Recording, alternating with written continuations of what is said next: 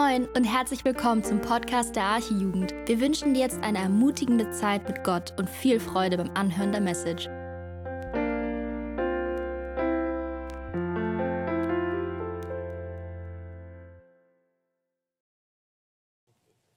So, ich freue mich, dass ich wieder predigen darf und besonders freue ich mich über zwei Sachen. Zum einen ist euch vielleicht aufgefallen, ich habe ein neues Outfit. Ähm, meine Frau war heute shoppen und ähm, deswegen wollte ich das äh, genannt haben. Und zum Zweiten freue ich mich, dass ihr da seid. Ja, danke. Ja. Und die zweite Sache ist, ich freue mich, dass ihr da seid. Und besonders freue ich mich, dass zwei Schulkollegen da sind von mir, die ich schon länger kenne, als ich sie nicht kenne. Und ähm, ja, haben mich heute überrascht und sind heute auch hier. Deswegen ja, herzlich willkommen. Und ähm, ja, wie schon erwähnt, geht es heute um das Thema Nachfolge. Und äh, wir haben schon zwei Impulse gehört, einmal von Tino und einmal von Randolph. Und es ist ja schon irgendwie erstaunlich, dass jeder Gott anders begegnet. Ne? Und ähm, ich habe mir mal über eine Sache Gedanken gemacht. Und zwar möchte ich dir die Frage stellen, es halt ein bisschen, das ist nicht die Frage. Welcher Typ Mensch bist du? Wie wir unschwer erkennen können, wenn wir jetzt mal rumgucken, ist es so, dass Gott jeden Menschen einzigartig gemacht hat. Jede Person ist individuell. Jede Person hat einzigartige Charaktermerkmale. Jede Person hat einzigartige Angewohnheiten, manche nervige, manche vielleicht nicht so nervige. Und jeder sieht auch anders aus, hat andere äußerliche Merkmale. Wir sind alle verschieden darin, wie wir kommunizieren, wie wir reden miteinander, wie wir streiten. Wir sind unterschiedlich, wie wir gehen, wie wir laufen, wie wir springen, wie wir kriechen, wie wir uns hinhocken. Wir sind unterschiedlich, wie wir essen, was wir essen ob wir Fleisch essen, ob wir Vegetarier sind, ob wir Veganer sind, ob wir nichts essen, was einen Schatten wirft. Wir sind unterschiedlich darin, wie wir singen, ob wir laut singen, leise singen, gut singen, schlecht singen. Ähm, wir sind unterschiedlich darin, wie wir lernen, unterschiedlich darin, wo wir herkommen. Äh, wir unterscheiden uns in der Auswahl unserer Kleidung. Wir ähm, unterscheiden uns in den Präferenzen, die wir bei einer Wohnungssuche zum Beispiel haben. Und wir unterscheiden uns in den Hobbys, die wir regelmäßig oder auch unregelmäßig ausführen. Der Punkt ist, glaube ich, klar geworden. Jeder Mensch, damit bist auch du ganz persönlich gemeint, es ist ganz egal, wer du bist, bildet aus seinen einzigartigen Merkmalen, die diese Person hat, eine Person, die es genauso nur einmal auf der Welt gibt. Nur ein einziges Mal jemals gegeben hat, jetzt gibt und jemals auch geben wird. Wir mögen vielleicht Gemeinsamkeiten mit manchen äh, Menschen haben. Es gibt Menschen, die haben so ein Allerweltsgesicht, sagt man ja so. Ne? Die haben vielleicht Gemeinsamkeiten. Oder vielleicht hast du auch einen Zwilling, der sieht genauso aus wie du.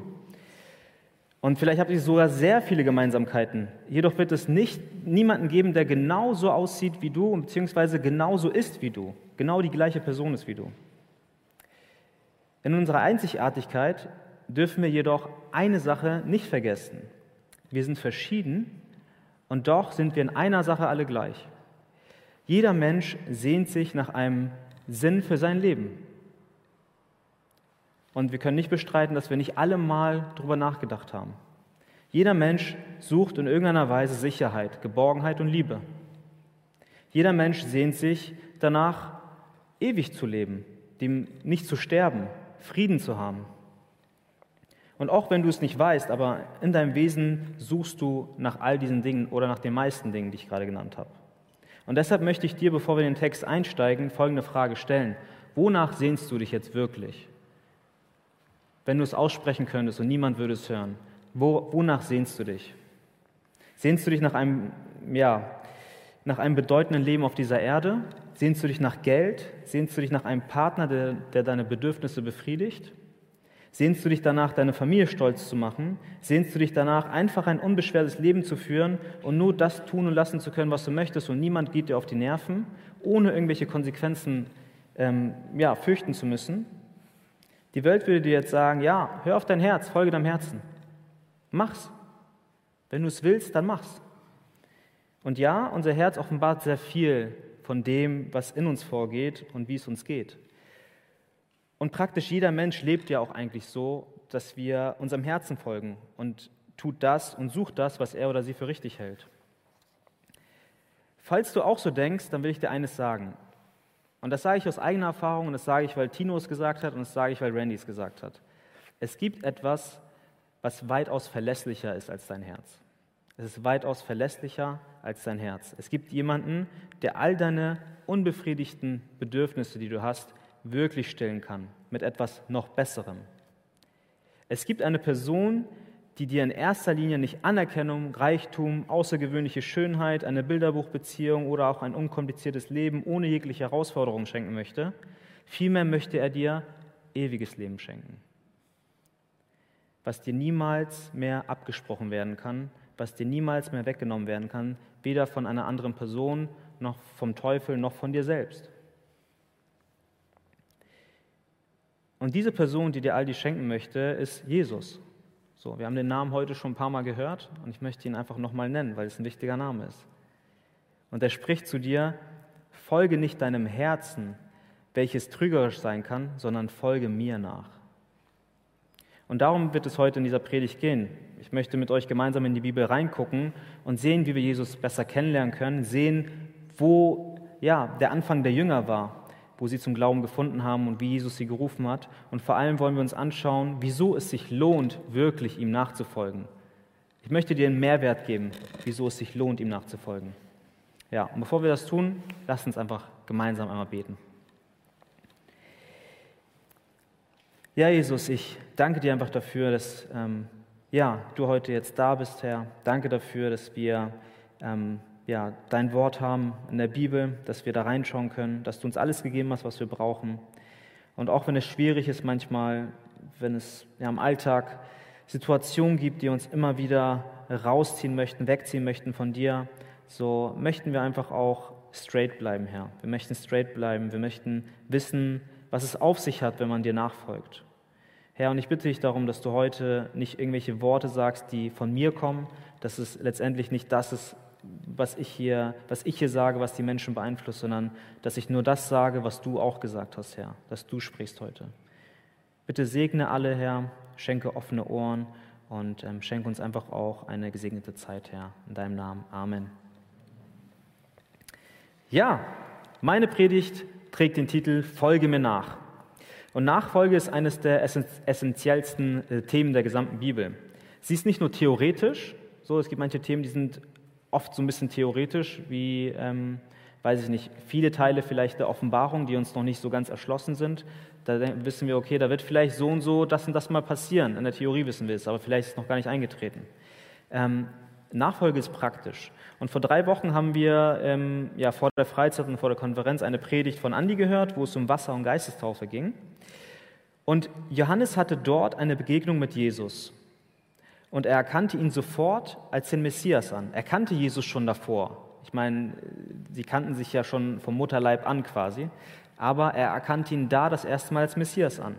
Und die Verheißungen, welche Gott Johannes gegeben hatte, erfüllten sich dann in dem Kommen von Jesus, in, der, in dem Menschwerden von Jesus. Und als Johannes Jesus getauft hatte, da öffnete sich der Himmel, wir kennen die Geschichte, und der Geist Gottes stieg wie eine Taube herab vom Himmel und blieb auf Jesus stehen. In Matthäus 3,16 steht das. Und nach diesem krassen Ereignis, müsst ihr euch mal vorstellen, da kommt, der Himmel öffnet sich, da kommt ein Geist, der wie eine Taube ist und bleibt auf Jesus stehen. Ähm, setzen wir jetzt die Geschichte bei Vers 35 fort. Also Johannes 1, Vers 35 könnt ihr gerne aufschlagen. Und während ihr das tut, kann ich euch meine drei Punkte verraten, für die, die mitschreiben möchten. Wobei wir den Fokus auf den zweiten Punkt legen äh, wollen, weil das der längste und wichtigste Punkt ist. Der erste Punkt ist Jesus erkennen.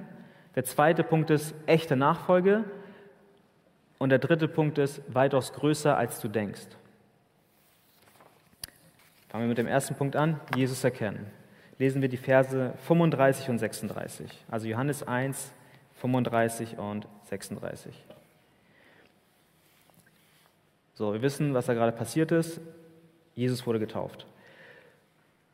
Am folgenden Tag stand Johannes wiederum da und zwei seiner Jünger. Und indem er auf Jesus blickte, der vorüberging, sprach er, siehe, das Lamm Gottes. Genauso wie am Tag zuvor äh, sehen wir das in Vers 29. Da sagt Johannes, äh, sieht Johannes Jesus und sagt wieder, siehe, das Lamm Gottes. Und er sagt nicht nur, siehe das Lamm Gottes, sondern er fügt was hinzu, was viele damals vielleicht noch gar nicht verstanden oder gecheckt haben. Er sagt, siehe das Lamm Gottes, was gekommen ist, um der Menschen Schuld wegzunehmen. Er erkannte Jesus für die Person, die er wirklich war. Und vor allem erkannte er auch den wahren Grund für sein Kommen. Viele nach Johannes scheiterten genau bei diesem Punkt. Sie erwarteten einen Messias, der sie aus der Besatzung der Römer befreien würde. Wenn, wenn man sich das geschichtlich ein bisschen anguckt, dann war Jerusalem zu dieser Zeit von, den, von der römischen äh, ähm, ja, Herrschaft geprägt. So, ne? Und man hatte ja, einen ganz anderen Messias erwartet in dieser Zeit. Und sie erwarteten Messias vielleicht, der ein Auftreten viel stärker wirkte, vielleicht eleganter wirkte, cooler wirkte, mächtiger wirkte und der mit dem Schwert kommen würde, der ein Krieger sein würde. Und wir wissen nicht, wie Jesus wirklich ausgesehen hat. Wir können es nicht zu 100 Prozent sagen. Aber wir wissen, dass er sehr wahrscheinlich ein ziemlich, aus, äh, ziemlich gewöhnliches Aussehen gehabt haben muss. Er hat sich wohl äußerlich nicht so sehr von seinen eigenen Jüngern unterschieden. Deshalb küsste auch Judas Jesus bei seinem Verrat und bei seiner Gefangennahme, um sicherzustellen, dass auch wirklich die richtige Person verhaftet werden würde weil Jesus keine äußerlichen Merkmale hatte, die ihn irgendwie kenntlich gemacht hätten. Er war in seiner Gestalt nicht der, den die Juden erwartet hätten. Und bis heute ist das leider so. Bis heute haben sie Jesus nicht erkannt. Bis heute warten sie auf den Messias. Doch Johannes erkannte Jesus für die Person, die er wirklich war. Und deswegen die Frage an dich, wer ist Jesus für dich?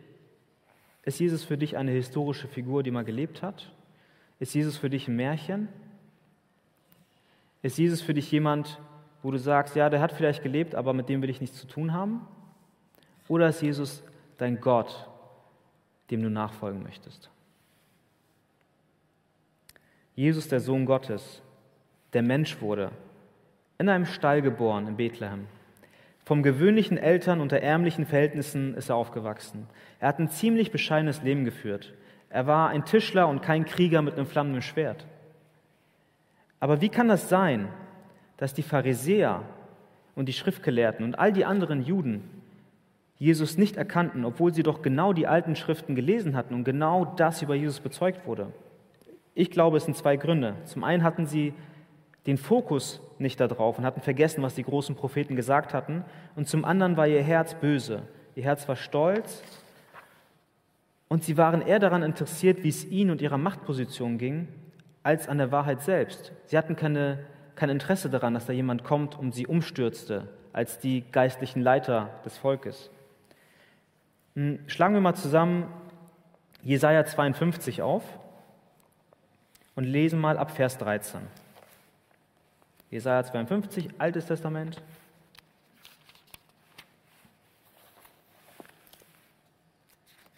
So, ich will euch mal was vorlesen. Vers 52, äh, Kapitel 52, sorry, Vers 13. Ab da an lese ich mal vor.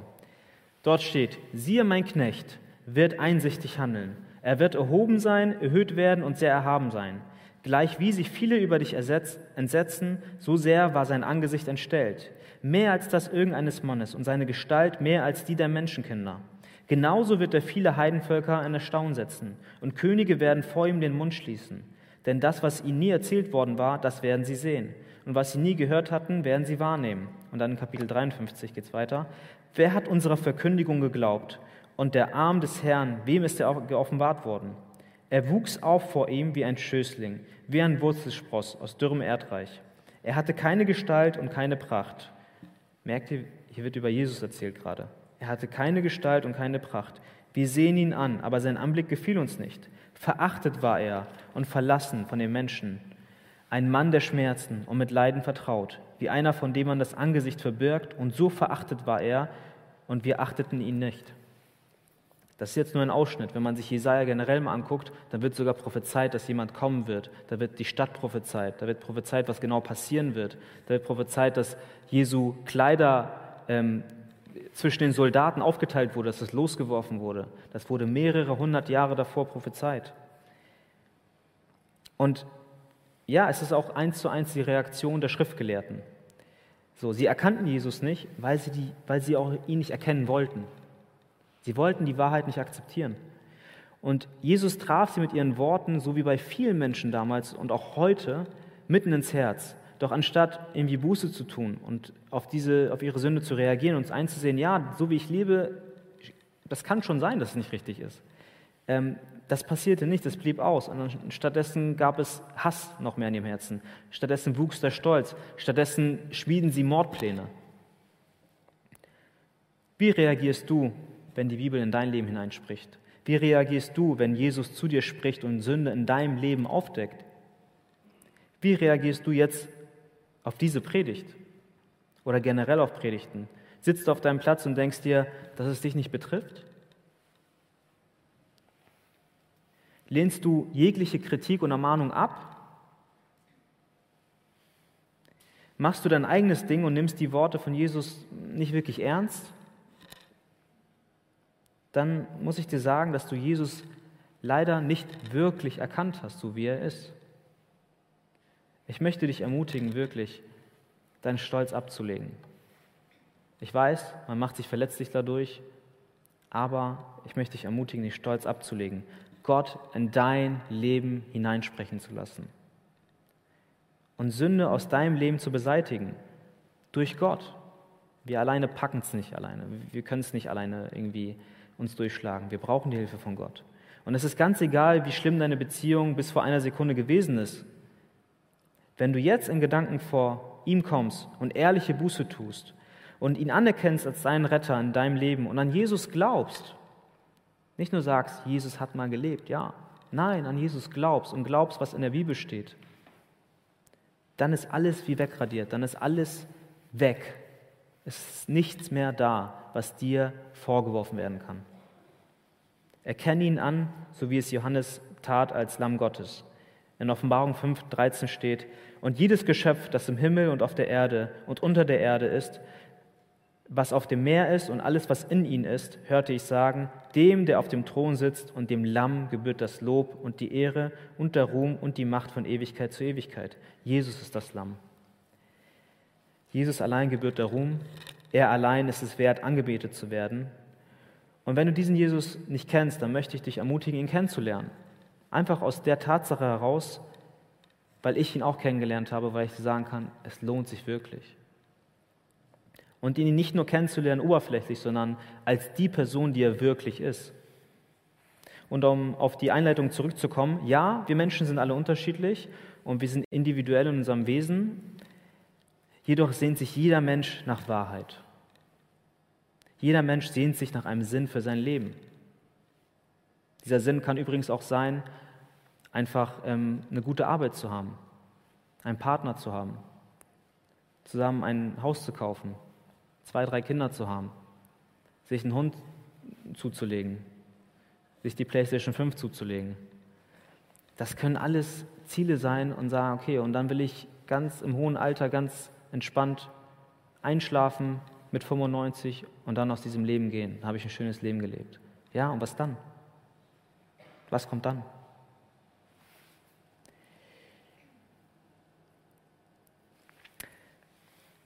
Und ich versichere dir, diese Wahrheit, über die wir jetzt auch gelesen haben und über die ich auch gesprochen habe, ähm, diesen Sinn für dein Leben findest du nur bei Jesus. Nirgendwo gibt es so eine Wahrheit wie bei Jesus selbst. Kommen wir zum zweiten Punkt, echte Nachfolge. Das ist ja eigentlich das Thema heute. Echte Nachfolge. Wenn du Jesus wirklich erkannt hast und an ihn glaubst, dann geht der nächste Punkt besonders an dich. Auch an alle anderen, aber wenn du Jesus erkannt hast und an ihn glaubst, dann geht es besonders an dich. Lesen wir im Text mal weiter, erstmal ab Vers 37. Dort steht, und die beiden Jünger hörten ihn reden, also Johannes 1, Vers 37, und folgten Jesus nach.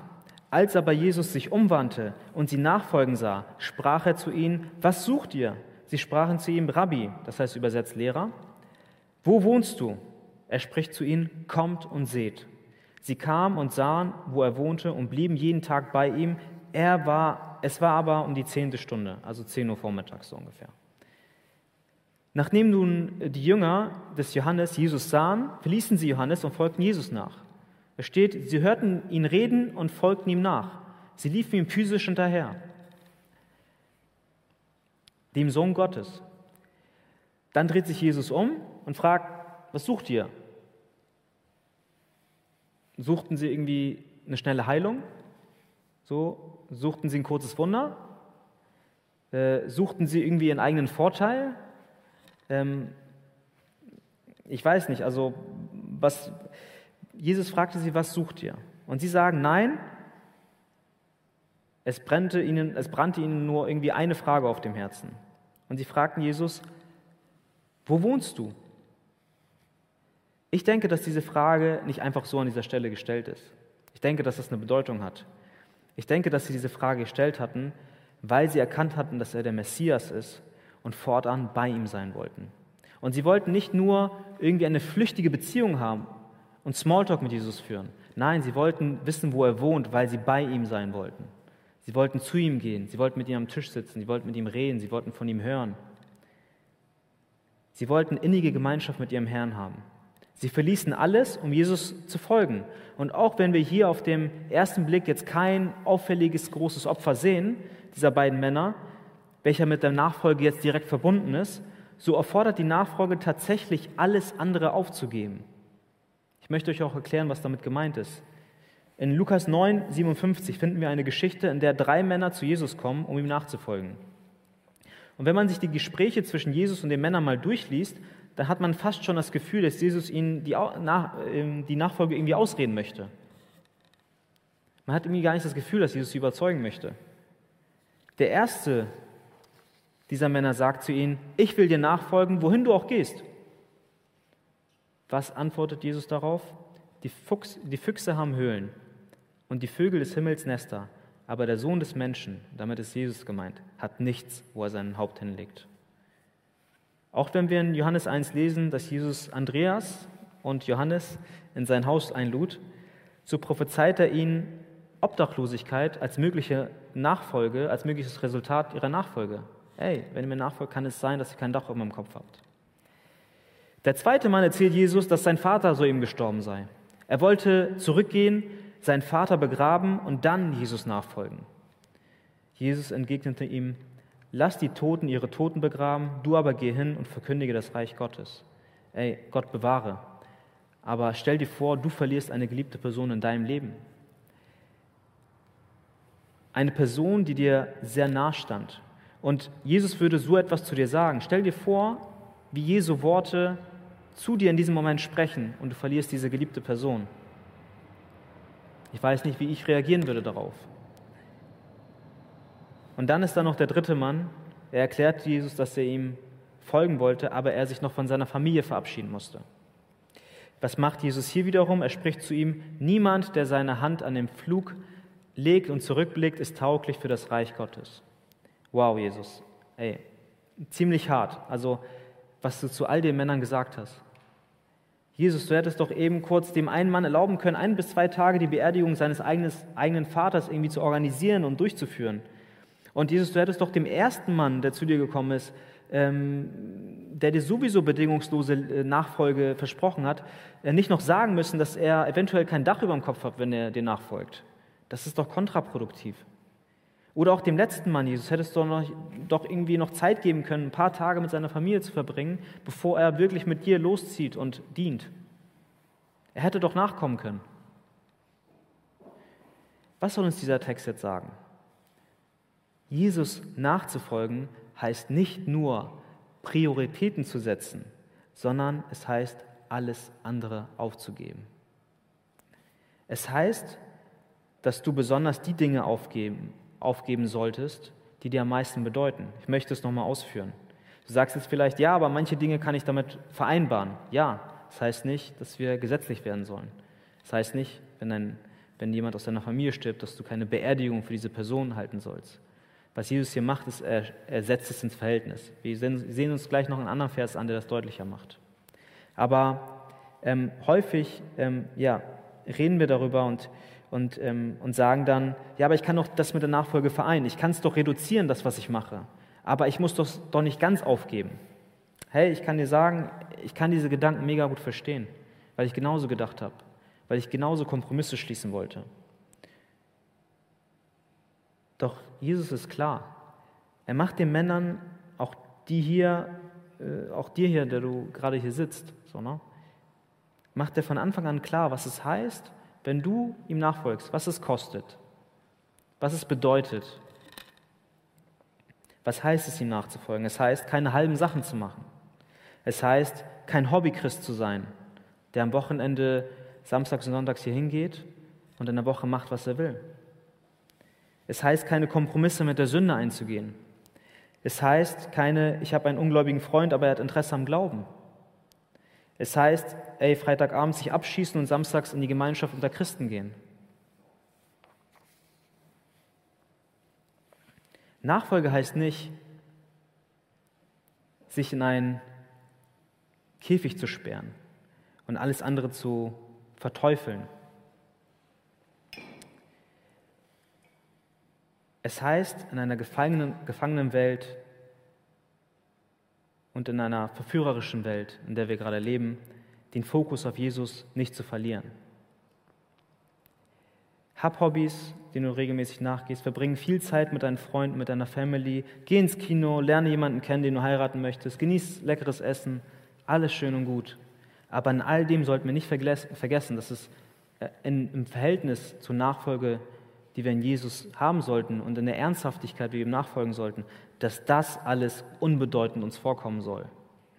Jesus selbst macht das deutlich in Lukas 14, Vers 26, was ich, was ich vorhin kurz angedeutet habe.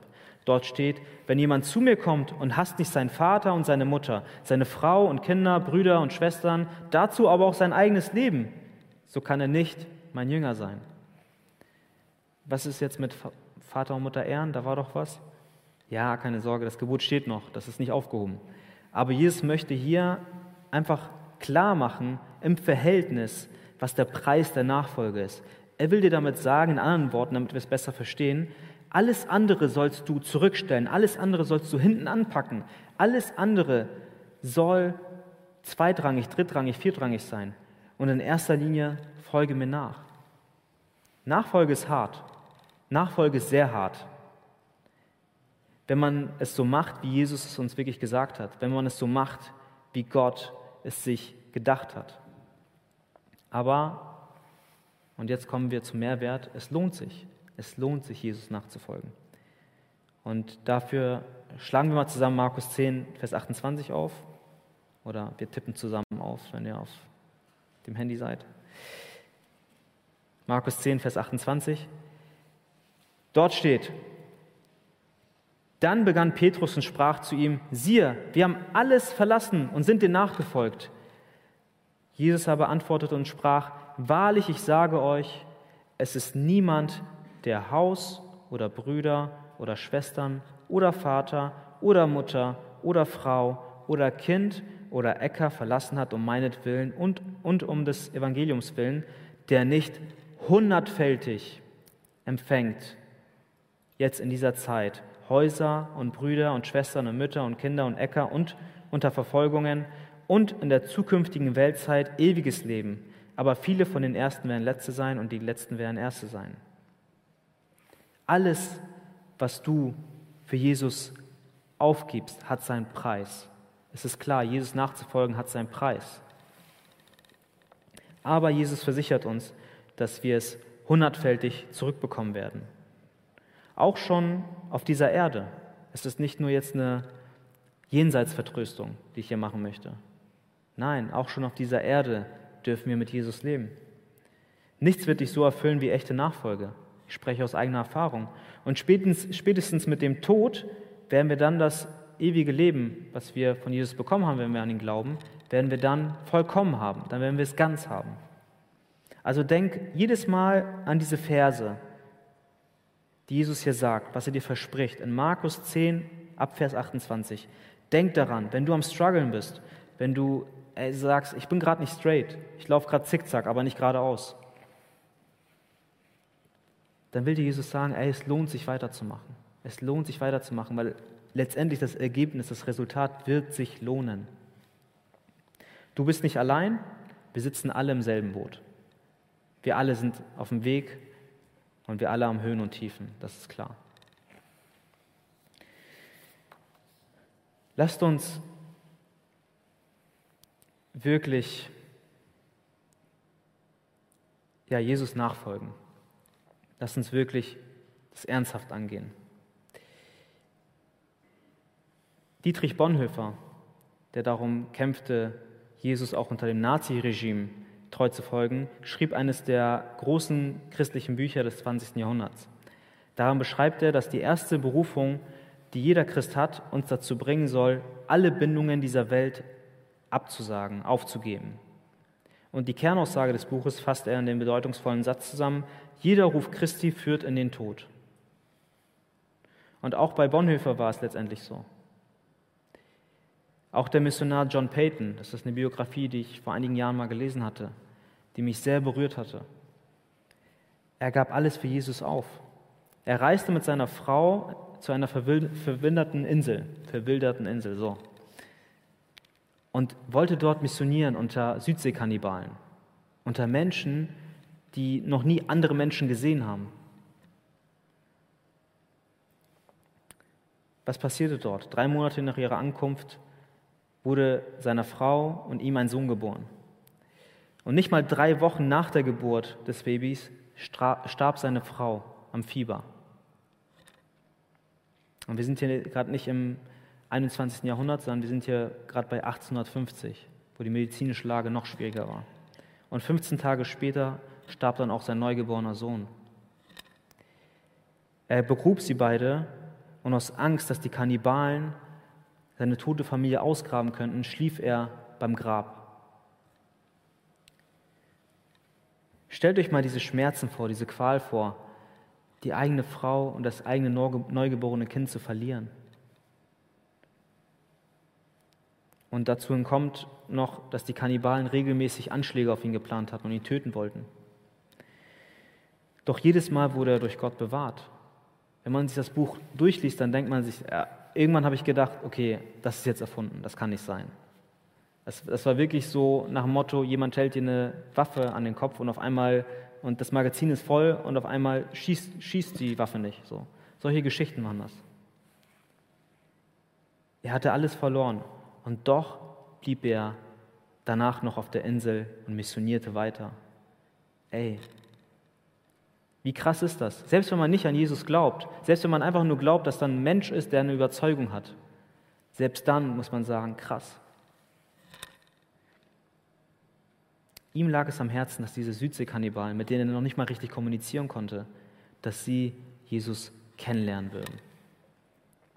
Und wenn ich mir solche Biografien durchlese, dann berührt es mich sehr, wie viel, wie viel Hingabe diese Menschen für Jesus hatten. Aber es macht mich gleichzeitig auch traurig, wenn, weil ich auf mein eigenes Leben schaue, weil ich in meinem Leben sehe, ey, du bist weit davon entfernt, so zu leben. Und vielleicht denkst du dir auch das Gleiche. Und wenn du Jesus nachfolgen möchtest, wenn es eine Sache uns gelehrt hat, dann musst du alles andere aufgeben. Es führt keinen Weg dran vorbei, ohne irgendwie gesetzlich zu sein, ohne sich über andere zu erheben, sondern einfach nur aus der Tatsache heraus, dass wir uns fragen, für wen machen wir das und für was du es aufgibst. Ich habe ja jetzt vergessen, äh, der Technik ein Bild durchzugeben, was ich euch eigentlich zeigen wollte. Und zwar kennt ihr vielleicht, kennt ihr vielleicht das Bild äh, von Jesus und dem kleinen Mädchen mit dem Teddybär? Das jemand schon mal gesehen? Ja, melden sich zwei Leute. Ähm, da ist so ein kleines Mädchen, die hat da so einen kleinen Teddybär in der Hand ne, und äh, klammert sich richtig fest dran. Und Jesus hockt sich dahin und hat da einen riesen Teddybär, so eine richtig, einen, den man auf dem Dom gewinnen kann, so diese ganz großen, die man nie gewinnt. So. Und dann hockt er sich hin und sagt, gib mir deinen kleinen Teddybär und ich gebe dir den großen Teddybär. Und das kleine Kind möchte aber nicht und hält daran fest. Und so stelle ich mir manchmal, ja, unser, unser Glaubensleben vor, oder so stelle ich mir das manchmal vor. Wir halten so sehr an den Dingen fest, die uns wichtig sind, dass wir das Geschenk von Jesus nicht annehmen möchten. Wir möchten eine kleine Sache nicht aufgeben, um ewiges Leben zu bekommen. Jemand bietet uns eine Million Euro an und wir sagen, nein, aber den Euro will ich nicht abgeben.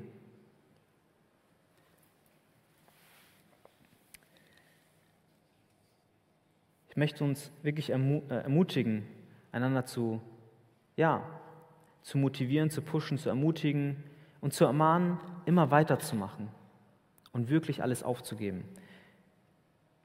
Führe echt eine innige Beziehung mit Jesus, liebe Jesus von ganzem Herzen, nimm die Einladung von Jesus an. Er hat seine Jünger auch zur Nachfolge eingeladen und tut es auch jetzt bei dir. Gott ist es, der den Glauben in dir wirkt, aber er lädt dich auch ein. In Vers 44 in dem Text in Johannes 1 spricht er zu Philippus. Folge mir nach. Und Philippus folgt seinem Ruf. Begeistert davon, endlich den Messias gefunden zu haben, läuft er zu Nathanael, also nicht den aus unserer Jugend, sondern der, damals gab es auch Nathanael, und erzählt ihm davon. Wie reagiert Nathanael auf diese Euphorie von Philippus?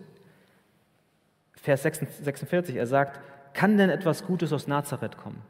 Wir wissen, Jesus ist in Bethlehem, äh, in Bethlehem geboren und in Nazareth aufgewachsen. Auch Nathanael hatte ein falsches Bild von Jesus, von dem kommenden Messias. In seinen Augen konnte es nicht sein, dass der Messias aus so einer verachteten Stadt kommen würde wie, ähm, wie Nazareth. Ich hatte mir überlegt, ein Beispiel, was ich nennen wollte, aber irgendeinen hätte ich damit wahrscheinlich angegriffen, deswegen habe ich das nicht gemacht. Aber stell dich mal vielleicht, ohne jetzt was zu nennen, aber einen Stadtteil vor aus Hamburg, so, der vielleicht richtig so, wo du, wo du nach 18 Uhr nicht mehr langlaufen möchtest, so, ne? Und da kommt die Person her, da kommt Jesus her.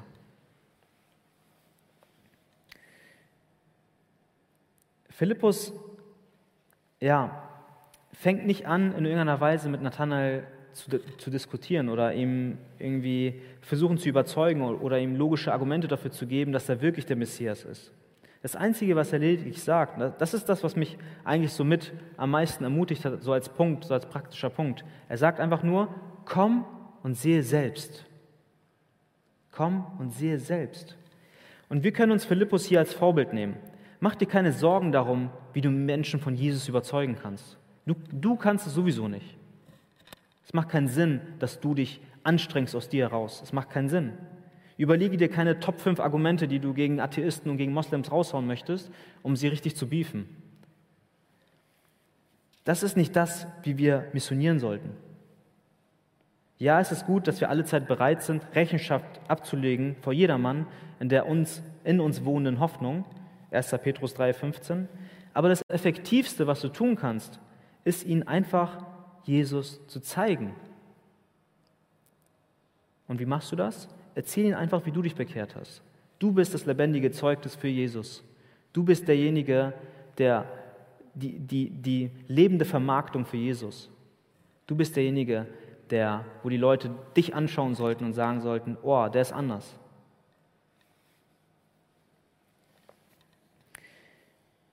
Ich gebe diesen Vers, wovon das Herz voll ist, davon redet der Mund. Und ich glaube, ja, da können wir uns auch alle hinterfragen. Rede ich über Jesus im Alltag? Denke ich über ihn nach? Oder ist er nur präsent am Wochenende für mich? Echte Nachfolge bringt Opfer mit sich, aber vielmehr wird es dich erfüllen. Es wird dir eine tiefe Gemeinschaft mit Jesus geben. Es wird dich in eine tiefe Gemeinschaft mit Jesus führen. Und wie reagiert nun Jesus auf Nathanael? Als Nathanael dann kommt und sagt, okay, ich habe ich hab jetzt Philippus geglaubt, so, oder beziehungsweise ich, ich will mir das mal selbst angucken. So. Ähm, er kommt mal mit, so, und ist dann da. Und das führt uns jetzt zum dritten Punkt und zum letzten Punkt, der kurz geht. Der dritte Punkt heißt weitaus größer als du denkst. Lesen wir die Verse 47 bis 51 einmal zusammen. Also Johannes 1, 47 bis 51.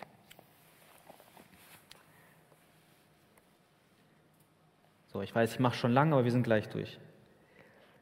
Ab Vers 47 steht, und Jesus sah den Nathanael auf sich zukommen und spricht von ihm, siehe wahrhaftig ein Israelit, in dem keine Falschheit ist. Nathanael spricht zu ihm, wo erkennst du mich?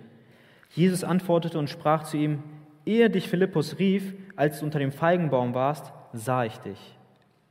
Nathanael antwortete und sprach zu ihm, Rabbi, du bist der Sohn Gottes, du bist der König von Israel. Jesus antwortete und sprach zu ihm, du glaubst, weil ich dir gesagt habe, ich sah dich unter dem Feigenbaum? Du wirst Größeres sehen als das. Und er spricht zu ihm, wahrlich, wahrlich, ich sage euch, künftig werdet ihr den Himmel offen sehen und die Engel Gottes auf und niedersteigen auf den Sohn des Menschen. Obwohl Nathanael, zunächst skeptisch war, ist er nun erstaunt über das Gesagte von Jesus. Und anscheinend muss Nathanael sich so sicher gewesen sein, dass sie niemand auf, unter diesem Feigenbaum gesehen hat, dass er dann so krass geflasht war. Stell dir eine Situation in deinem Leben vor, wo du alleine vielleicht in deiner Wohnung bist oder so und irgendeine spezielle Tätigkeit machst und eine Person kommt und sagt, ich weiß, dass du das und das gemacht hast und du bist dir sicher, da war keiner. Ist zwar ein bisschen creepy vielleicht auch so, aber in diesem Augenblick wissen wir, dass Jesus nicht nur Mensch war, sondern er war auch 100% Gott und deswegen wusste er das. Jesus sah ihn. Das überzeugt ihn und er rief aus, du bist der Sohn Gottes, du bist der König von Israel. Und die Antwort von Jesus, er hätte einfach sagen können, ja, aber er sagt, das, das hat dich zum Überzeugen gebracht, das war es, was dich zum Glauben gebracht hat. Du wirst noch weitaus Größeres sehen als das, dass ich dir prophezeit habe, dass du unter dem Feigenbaum sitzt. Und wisst ihr was? Ey, wir brauchen uns nicht davor zu verstecken, aber wir haben einen großen Gott. Ich denke, wir sollten uns nicht mit weniger zufrieden geben, als wir eigentlich bekommen könnten. Als Kind Gottes hast du die Möglichkeit, Gott so zu erleben, wie das vor dir tausenden Jahre davor nur wenigen Menschen ein Privileg war. Stell dir das mal vor, der Zugang zum Vater war zu. Man konnte nicht offen zu Gott beten. Die Menschen kannten Gott nicht. Und als Kind Gottes hast du jetzt die Möglichkeit, das zu tun. Der Sohn Gottes aus der verachteten Stadt Nazareth machte den Weg frei zum Gott, dem Vater. Du kannst jetzt ganz frei zu Gott kommen. Der Vorhang ist weg. Du kannst das jederzeit machen. Du brauchst keinen Ort dafür, du brauchst keine Kirche dafür, um zu Gott zu kommen. Du kannst es in jedem Umstand tun, ob es dir gut geht, ob es dir schlecht geht. Und das aus dem Grund, weil Jesus sein Leben für dich gegeben hat. Er ist in deiner Stadt für deine Sünden gestorben am Kreuz, damit du letztendlich gerecht vor dem Vater stehst.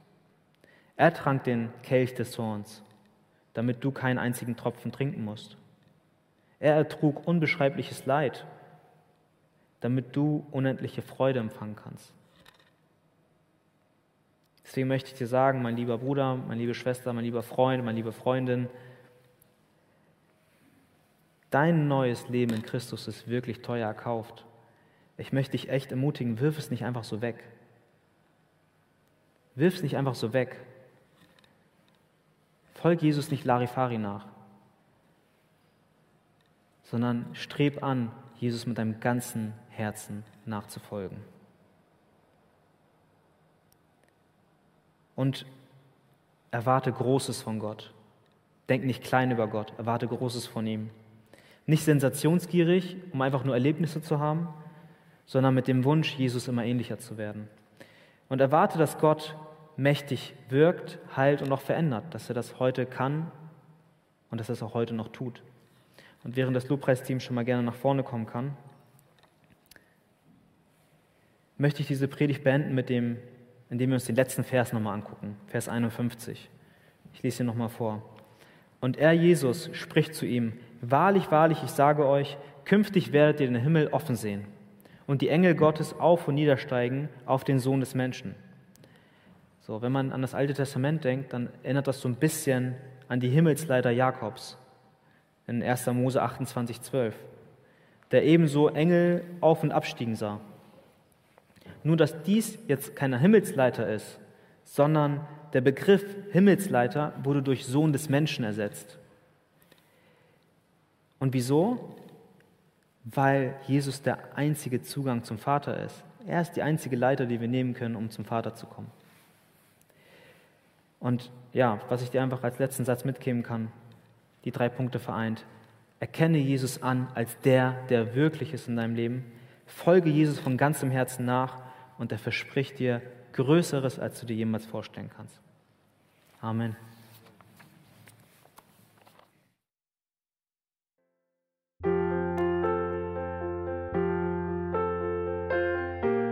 Wir freuen uns, dass du heute mit dabei warst. Wir als Archijugend sind fest davon überzeugt, dass Gott auch heute durch sein Wort spricht und hoffen, dass du ihn durch diese Predigt besser kennenlernen konntest. Weitere Beiträge von uns findest du auch auf unseren Social-Media-Kanälen oder unter archijugend.de. Bis dann, tschüss!